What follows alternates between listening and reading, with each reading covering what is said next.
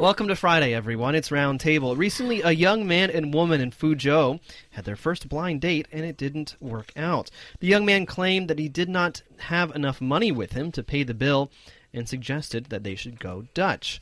However, the girl got snarky and sparked a fight between the two of them. After mediation from a police officer, this shows you how serious it was, they agreed to split the bill. Um, so I, yeah, I guess I mean you know who should pay for the first dinner in a, in a That's blind a very tricky question. I don't really have the answer to that. I think I well, okay, personally, I think we should split the bill if it's a first date. And uh, Well, that's that's, that, that's very modern of you. yeah, but uh, apparently People's Daily did a survey on its Weibo and got more than 20,000 feedbacks, and 40% of the respondents think the boy and the girl need to go Dutch, so they agree with me. Mm. But 34% think it doesn't matter who pays the Weibo bill. Agrees with, with Lulu. She, she wins. But 25, 25% still thinks the guys should pay. Hmm. And only 1% think the girls should pay.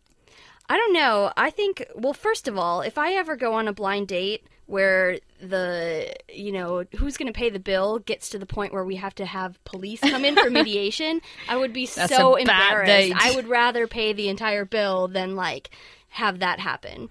Uh, so that's the first point.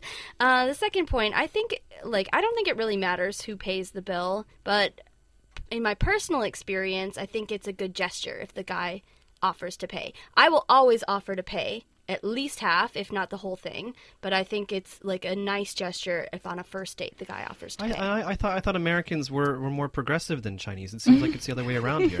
I, I like if if we want to go Dutch, I am happy to go Dutch if that's the way that it happens. But I think it's like there's still something old fashioned and romantic about a guy paying the first date. Yeah, I It's just wouldn't uh, object not a guy if he offers to pay. I'm just saying, you know, I'm willing to go half. yeah. Yeah, I mean, it, to me, it, to me, I guess it really just depends on who arranged the date, right? and That's so, also a good And so, if we're dealing with, you know, um, you know, kids in university or, or kids who just graduated from university, and it's their parents who help to arrange this blind date, it should be the parents who are paying, Hmm. right?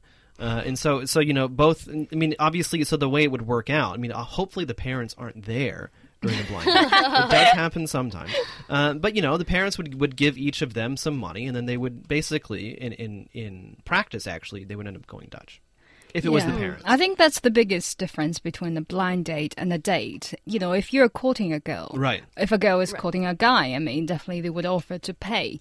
But sometimes it, you know, I guess it doesn't apply to when it comes to a, a blind date. Nobody's courting anyone, and Yeah, and girls Yeah. don't usually court guys. I would say.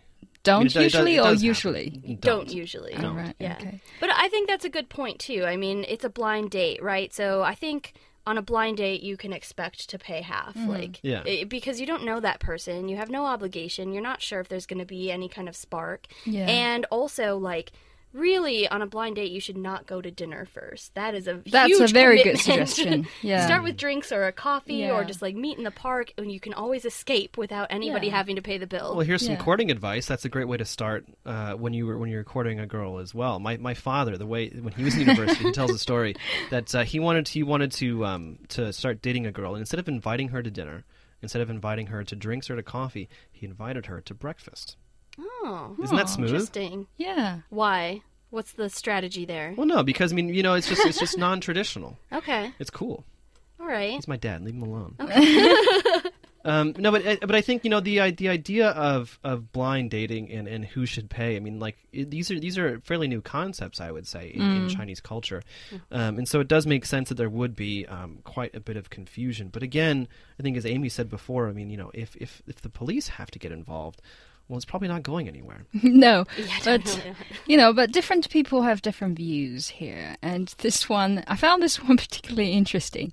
Someone suggested if the blind date doesn't work out, then the two people need to go Dutch, but if they hit it off, the guy should pay.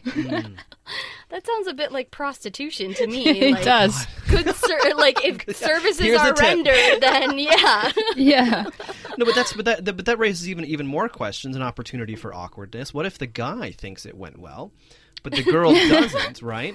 And the guy off, then offers to pay, but then the girl says, "No, we should go Dutch." What does that mean?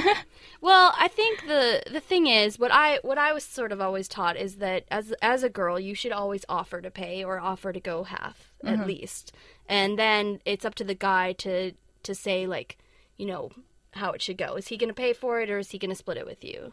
Mm. Hmm. Yeah, I don't know. I mean, I think i for for guys at least. I mean, you know, again, coming from a, as an American, not not as a Chinese person, it's always it was always difficult because of the feminist movement and things like that. You know, Amy and our generation, like we had. Uh, relationships were always a bit more complicated. I, I, I felt at least, and so the so the question was always, you know, okay, is this a date? If this is not a date, what if I what if what if I try to to to pay for it? Will she be insulted because she thinks that you know I think that that men are are better, which means that men have to pay? But then if I don't pay and she doesn't think that way, but then she wants it to be a date and I don't pay, then the, then she thinks it's not a date, right? It gets very complicated. Oh my gosh! Can you even concentrate on what she's saying on Yeah. the date? That, Do you actually get to in your know her at all? no, no, all of this happens beforehand, uh, and, then, and then of course you know. So, when, what was your final decision then? well, I don't. This happened. I don't know. I can't. I can't remember. But I guess it is a different culture because in in China, there's this example that a girl paid for the dinner in a blind date because she wanted to look very independent and mature, and then she was called by her friend a idiot because you know what she did might have embarrassed her date. You know, as a guy who's probably feels like, why, why are you paying? You're the woman. I'm the guy.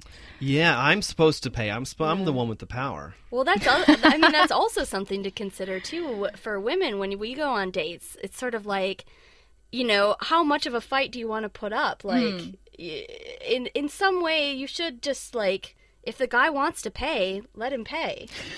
Oh yeah, totally. I mean, like if I mean, you know, if someone offers to pay for something, I'll almost always say yes. I mean, that's that's a bit of my university mentality coming in. someone, no, seriously, pizza? yeah, no, exactly. If, if if someone offers to give you something for free, you take it with no questions asked. Don't you have to put up a little fight first? Not usually. Well, okay, how about this case? it's very interesting that in the blind date in Kunming, this guy invited a girl to a nice restaurant. And when they first just started dinner, the girl got some phone calls from her family. And later, the girl's parents, brother, and brother's wife, and even a friend of her came to the restaurant. And the dinner cost more than a thousand kuai. The man paid for it, and it felt That is really unfair. And this I mean, is why what you would don't you have go to done? dinner on a blind date. Yeah, exactly. what would you have done?